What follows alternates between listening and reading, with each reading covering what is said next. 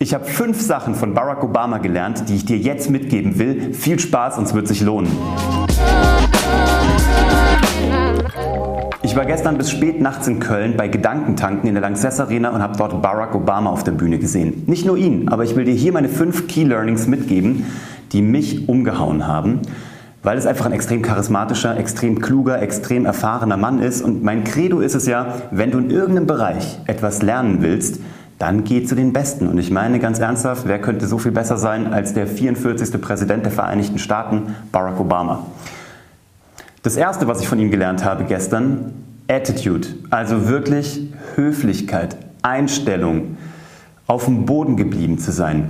Du musst dir vorstellen, der Typ ist auf die Bühne gekommen, seine Schwester hat ihn angekündigt, seine Halbschwester Dr. Auma Obama, die perfektes Deutsch spricht, weil sie Germanistik studiert hat in Deutschland. Jetzt macht sie weltweit Projekte mit ihrem Bruder auch noch zusammen und die hat ihn angekündigt. Sehr liebevoll auf Deutsch. Er kam auf die Bühne und fing an und meinte, ich hatte keinen Übersetzer da hinten. Ich weiß nicht, was sie über mich gesagt hat, aber glaubt ihr kein Wort. Entweder war es viel zu freundlich oder es war fies, weil sie meine Schwester ist. Und damit hat er natürlich die Lache auf seiner Seite gehabt. Der Typ ist wirklich auf dem Boden geblieben. Er sagt aber auch, dass er bis er 40, 42 war, ein ganz normales Leben mit Michelle geführt hat, weil sie keine Promis waren. Er kommt aus keinem reichen Hintergrund. Er hat sich durch Arbeit hochgearbeitet. Und er meinte, bis 45 musste er sich Gedanken darüber machen, oder bis 42, wer das Auto wäscht, wer in den Supermarkt fährt und wer auf die Kinder aufpasst. Und das erdet dich. Also der Typ hat die Bodenhaftung nicht verloren und ähm, ist einfach ein Typ, ähm, der höflich ist, der mit den Leuten höflich umgeht, der auch einen Seitenhieb auf die aktuelle Verwaltung der Vereinigten Staaten machen kann, aber mit einer Klasse und mit einer liebenswerten Art und ohne unrespektvoll zu sein, dass man so eine Größe erstmal suchen muss. Also Punkt 1, heb nicht ab, nicht mal wenn du der Führer eines der mächtigsten Länder der Welt warst. Das musst du erstmal hinkriegen von der Charakterstärke. Davon kann ich lernen, das ist für mich der absolute Wahnsinn. Punkt 2. Sprich deine Zielgruppen zielgruppengerecht an. Er meinte, sein größter Fehler war, dass er seine komplette Kampagne in Social Media geführt hat, über MySpace, über andere Tools, die damals hot waren. Twitter war auch noch nicht so hot, Facebook ging gerade erst los. Die haben sehr viel über E-Mail-Marketing, über Websites und über MySpace gearbeitet. Und dann, in der Sekunde, als er ins Amt gewählt wurde, dachte er, dass er jetzt präsidial wirken muss und sich an seinem Podest vor dieser Journalistenmeute präsidial und wirklich irgendwie herrschaftlich präsentieren müsste, weil es dem Amt zuträglich ist und hat aufgehört, in Social Media zu kommunizieren. Und er sagt, für zwei Jahre hat er das Sprachrohr verloren, weil niemand hört sich eine langweilige Rede an. Er hat halt gelernt, dass er später, um junge Leute zu erreichen, auch zum Beispiel zu einem YouTube-Channel gehen muss, wo es sonst nur um Beauty und Haarspray und um Schminken geht und Tutorials. Aber jetzt muss er dahin, um 10 Millionen junge Menschen zu erreichen, die diesen Channel abonniert haben. Also guck doch bei dir, welche Zielgruppen sprichst du an? Du hast nicht nur eine Zielgruppe, du kannst sie auch noch mal untersegmentieren. Auch wenn du denkst, du hättest nur eine. Aber die haben auch noch mal Unterinteressen.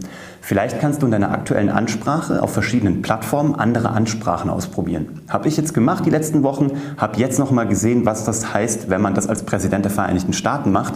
Aber wenn sogar er sagt, dass das eine wichtige Aufgabe ist, dann, es, dann müssen wir das machen. Sorry, aber dann, wenn der es macht, mache ich es auch. Da bin ich auf jeden Fall dabei. Drittes Learning, Fehler werden passieren. Er hat das amerikanische Militär und den amerikanischen Staatsapparat sozusagen als äh, Arbeitgeber geerbt. Er war also plötzlich der Dienstherr und einer seiner Generäle hat ihm gesagt, alleine bei der Armee hast du jetzt von Tag 1 zwei Millionen Festangestellte, die bei der Armee arbeiten.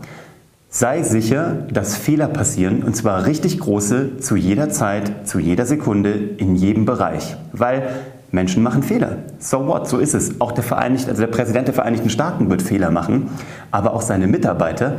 Die Frage ist nur, wie geht man damit um? Lernt man daraus?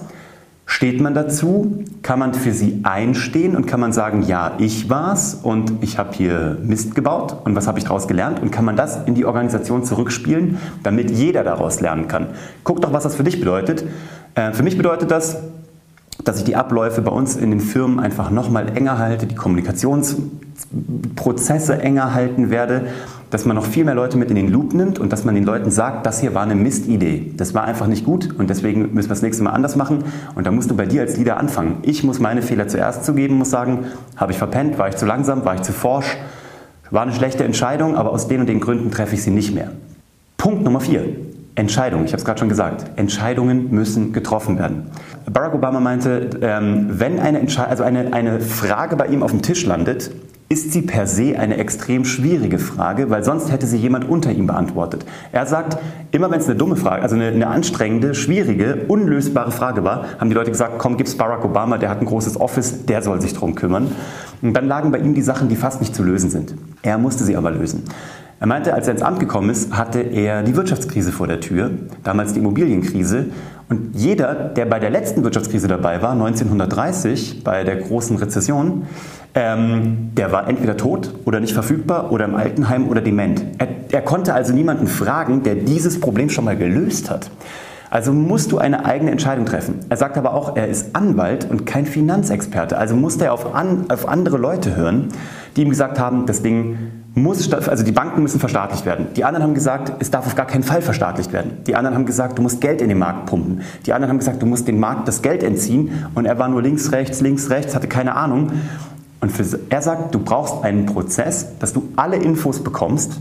Du musst sie dir einordnen lassen, du brauchst Berater, aber am Ende musst du die Entscheidung treffen. Und im Best Case sagt er, als Präsident der Vereinigten Staaten hattest du eine 51-49 Wahrscheinlichkeit, dass es die bessere Entscheidung ist. Aber auch da, du weißt es erst, wenn du sie getroffen hast. Heißt für dich, heißt für mich, ähm, triff Entscheidungen. Die Menschen, die ich kennengelernt habe, die erfolgreich sind, können schnell Entscheidungen treffen und können gucken, wie es funktioniert und können dann auch den, den Kurs korrigieren. Aber du wirst nur eine Führungspersönlichkeit, und darum ging es an diesem World Leadership Forum hier in Köln.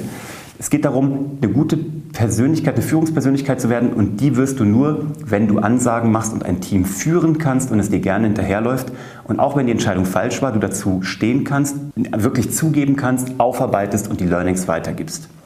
Letzter Punkt, es gibt einen War of Stories da draußen, einen Krieg der Geschichten. Ein Thema, was mir extrem wichtig ist, ich, du weißt, Thema Storytelling ist ein wichtiges für mich, weil ich da mein Leben lang drin, drin groß geworden bin und auch beruflich damit gearbeitet habe und damit auch weiterhin arbeite. Es gibt zwei große Geschichten da draußen. Die eine ist, Menschen glauben an Zusammenarbeit, an Herzlichkeit, an Liebe, an Miteinander, an, ähm, ohne dass das esoterisch ist, ohne dass wir uns alle an den Händen fassen müssen und Ringelpiez machen müssen und tanzen. Aber Jetzt klingelt mein Wecker natürlich mitten im Video. Diese große Geschichte äh, sagt aber, es geht um Miteinander, um voneinander lernen, um Vernetzung, um ja auch Globalisierung, um Probleme gemeinsam lösen und gucken, wie wir eine große Gemeinschaft bilden können, die Wissen aneignet, um noch schlauer, klüger und noch bessere Entscheidungen treffen zu können in der Zukunft. Die zweite große Geschichte, hat Barack Obama erzählt gestern, ist eine Geschichte davon, dass wenn Dinge sich zu schnell verändern, haben Menschen Angst, total nachvollziehbar. Digitalisierung, Disruption, neue Technologien, ähm, Internet, Globalisierung macht Menschen Angst, finde ich vollkommen nachvollziehbar, kann ich total verstehen, nützt aber nichts, nur Menschen fallen dann in diese alte Geschichte zurück von, wir machen die Grenzen dicht, wir werden protektionistisch, wir müssen wieder mit Gewalt, mit Militär und mit äh, Aufrüstung darauf reagieren. Und wir sagen, das sind die anderen, das sind wir und die bedrohen uns. Und das ist eine andere Geschichte. Ich glaube auch eher an die erste Geschichte, an eine Geschichte von Zusammenhalt, von Lernen, von Vernetzung. Jeder kann stolz sein auf sein Land und kann das feiern, das freut mich, aber wir sind halt auf einem Erdball, ne? alle so Rasse Mensch sozusagen. Und ähm, das hat mich extrem angesprochen, weil es meiner Philosophie am meisten taugt. Von daher, ähm, auch das ist interessant. An welche Geschichte glaubst du? Welche spricht dich mehr an? Und ähm, jeder hat seine eigene. Ich finde das auch faszinierend, dass Menschen das tatsächlich so haben und dass wir alle miteinander leben können, obwohl wir unterschiedliche Geschichten haben oder an unterschiedliche Dinge glauben. Aber ich glaube, das Wichtige ist, dass jeder dem anderen seinen Platz lässt. Und ähm, ich hoffe, dass sich die erste Geschichte gerade in neuen Generationen, aber auch in denen, die jetzt gerade bestehen, noch deutlicher durchsetzt, weil bisher funktioniert das ganz gut. So, das war's. Äh, das waren meine Learnings. Hast du Fragen dazu? Warst du vielleicht auch an dem Abend da? Hast du andere Learnings gemacht? Ich hoffe, es hat dir was gebracht. Schreib mir dazu. Ich freue mich auf jeden Kommentar und wünsche dir einen schönen, äh, jetzt ist es Freitag, Freitagabend. Ich bin raus. Schönes Wochenende. Ciao.